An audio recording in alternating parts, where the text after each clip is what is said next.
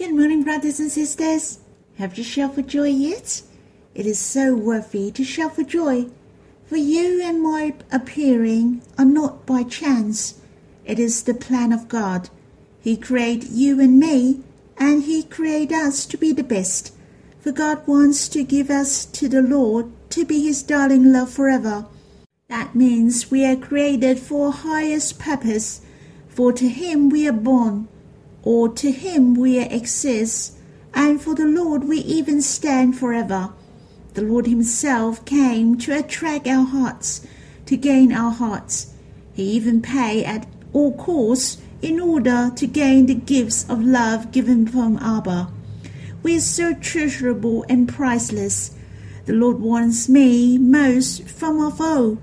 He longs to be united with us, and He came I like to sing a hymn with you in God's Family Hymnal, the 10th, Song 59. To you I'm born. We will sing the second, the fourth, and the fifth stanzas. For there is no English version, I have translated for you, and I'll read it slowly. To you I am made to be your ultimate darling. May you attract me to love you intensely. To you, I firmly commit. O Lord, you are my manifold beloved. You want me most from of all to be your compatible beloved darling. May my heart belong to you forever. How joyous to fall in love with you, to enjoy in your affection every day. The sweetest love path is like a dream to finish with you in jubilation. Do you still remember we have read in the Gospel according to Matthew chapter 13 verse 44?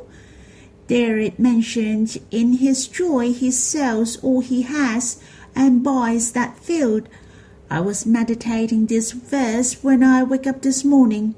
I really enjoyed it, for I treasure I'm the jewel in God's heart.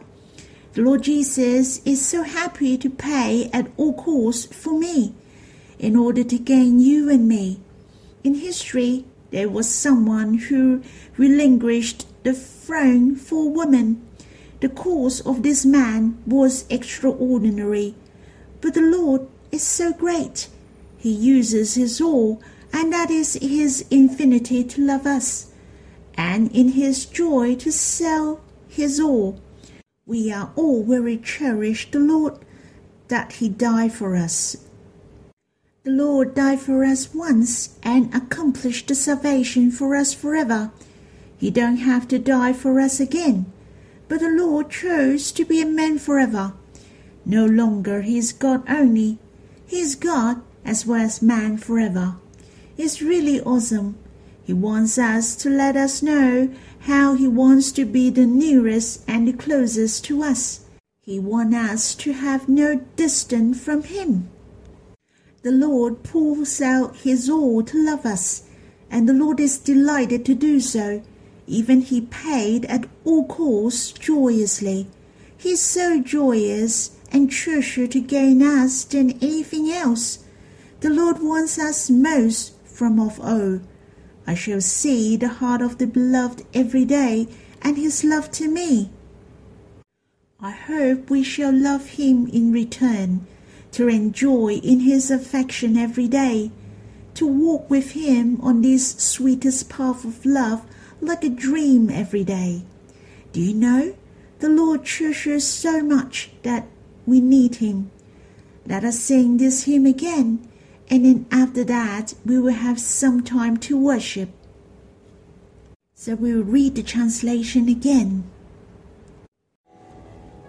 To you, I am made to be your ultimate darling. May you attract me to love you intensely. To you, I firmly commit. O Lord, you are my manifold beloved. You want me most from of all to be your compatible beloved darling. May my heart belong to you forever. How joyous to fall in love with you, to enjoy in your affection every day.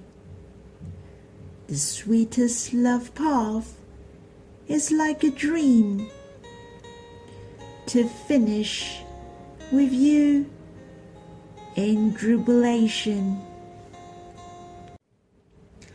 O Lord, I give thanks you have made the most amazing decision from of all. That is, you love us and you want to gain us. You want us to be your ultimate darling. For you we are born and created, and you yourself have totally committed. You are so delightful to give all you have for us that is to pay by your all to gain every one of us. Lord, thank you that you have accomplished your love dream and united with us forever. We can live a wonderful life with you every day. We can walk with you in the sweetest path of life like a dream. Lord, may our hearts commit to you forever. I hope you can have some time to quiet yourself and talk to the Lord or respond to Him. How precious He pours out His all to love us. It is right to give thanks to Him. The verses I'd like to share with you is in the Gospel according to Matthew chapter 13, which is right after the verses we read yesterday, the parable of the treasure which hidden in a field. And today we're going to read the parable of the pearl of great value. So the pearl is very valuable, and there was a merchant in search of fine pearls. And once he finds it, he sold all he had and bought it. Let us read the verses in the Gospel according to Matthew chapter 13, verse 44 to 46. There are three verses. Let's see how the Lord Jesus mentioned about this parable. The kingdom of heaven is like treasure hidden in a field, which a man found and covered up. Then in his joy he goes and sells all that he has and buys that field. Again, the kingdom of heaven is like a merchant in search of fine pearls, who on finding one pearl of great value, went and sold all that he had and bought it. There are something similar among these two parables, but in fact they are not the same at all. But it has expressed the heart of God. It has expressed the love of God towards the Israelites and the love towards the church. The first parable talked about the treasure hidden in a field, which a man sells all that he has and buys that field. It talk about the love of God towards the Israelites. And here the difference is a merchant who come to find the, to find the fine pearls. The merchant is talking about the Lord. The fine pearls is the church. He loves the church very much. He sold all that he had in order to gain the church that it mentioned about the pearl, which is different from the precious stones. The precious stones are the minerals, but the pearl is the organic precious stone. The pearl forms when an irritant could be a tiny stone works its way into a particular species of clam. It secretes a fluid to coat the irritant. Layer upon layer of this coating is deposited on the irritant as time goes by until a lustrous pearl is formed. These verses especially mention that pearl is a fine pearl, and it is a pearl of great value. Seems that the Lord is praising the church. It has expressed his heart towards the church, how he admires and values the church. As you can see, the church has experienced a lot of hardships. If you look at the church history, I have faced many persecution, but there were many brothers and sisters endured to the end. They endure many hardships for the Lord. When we see the glory and the happiness in the future, we are indeed his joy. Therefore, he is willing to endure all the suffering for us. He bled and suffered for us. He was forsaken by the Father. The Father has used a heavy price, that is the Lord, to redeem us. It is a pearl of great value. He treasures us so much. Have you realized many precious stones are very beautiful in the Old Testament? and their names were mentioned, but it has never mentioned the pearl. The breastplate of the priest has twelve precious stones. They are topaz, sapphire, beryl, etc. But it didn't mention the pearl. Hence, the Jews don't value much the pearl. But have you taken note the Lord Jesus used the pearl as the comparison? and even he said he sold that all he had and bought the pearl. I believe the disciples and the Jewish who were listening felt strange. For the pearl? Why did the Lord Jesus will use the pearl for the parable? Why don't he use an agate or an amethyst? The parable of the hidden treasure already mentioned, God loves the Israelites. Obviously, these parables is talking about something else. The pearl is referred to the church. It is talking about you and me. We are so valuable. The Lord find that we are worthy for His everything, so that we shall belong to Him. I'd like to share my inspiration from these verses. Yesterday, I shared about in his joy the man sells all that he has and buys that field. Here it hasn't written as in his joy. Isn't it mean that he is not happy to sell his all to gain the church? Of course not. The Lord tells these parables at the same time. Their structures are similar, but you can compare these two parables with each other just the content of these parables are different. Yet it is his joy to buy that field. Surely it is also his joy to buy the pearl of great price. I'm very touched that the Lord really need me most. I give thanks that he delights in me. There is a saying that goes, The Lord lost a fortune to gain me. He gives up a lot for me for he desires me from of old. How precious! He gave his life and his all. He loves me timelessly, and his love to me will last forever. The other thing that I was moved, he was seeking. He is the one whom, on finding a pearl of great value, the Lord came to look for you and me. It takes a lot of patience for seeking. It has to be very proactive, hardworking, and take things seriously. It is time consuming and life consuming for the one whom he is seeking. He really looked forward to gain what he is seeking. I know the Lord must be very happy when he has found us. We are his fine pearls. I really treasure the truth, for here there is only one pearl, but not many.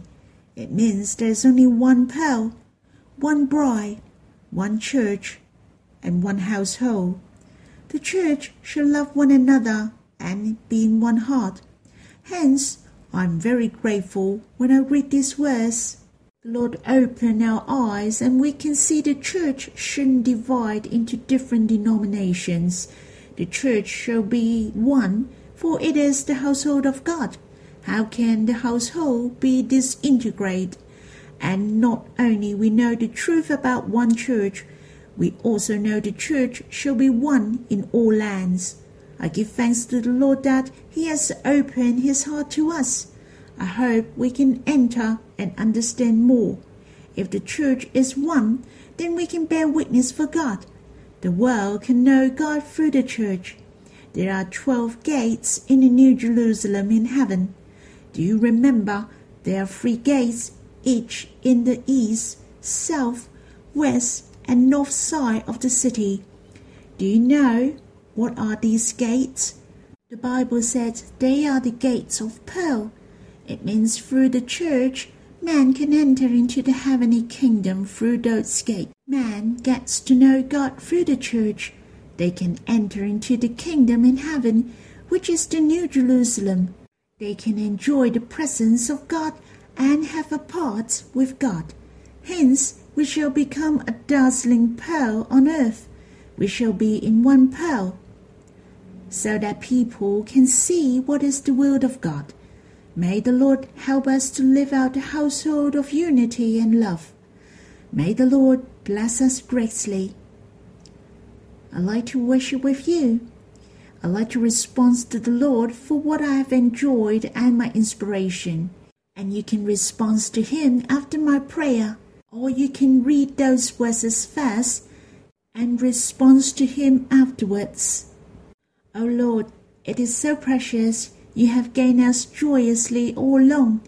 Even the process was very painful for you. O oh Lord, but you have never ever think of giving up on us. You have a very fervent heart to gain us. I give thanks you're in great joy to face the cross. Lord, you have cried out loud, It's finished. That moment have reversed our eternity. Thank you that we can be with you forever. And thank you, you have committed us so that we can be your glorious witnesses. Lord, you really long for a household of love and unity, a glorious bride. Lord, May you help us to live out for you, so that man knows the will in your heart and can enter into your will. Lord, may you rise us up so that we are in one heart with you, to seek those who is lost, to bring them home. May the Lord bless us.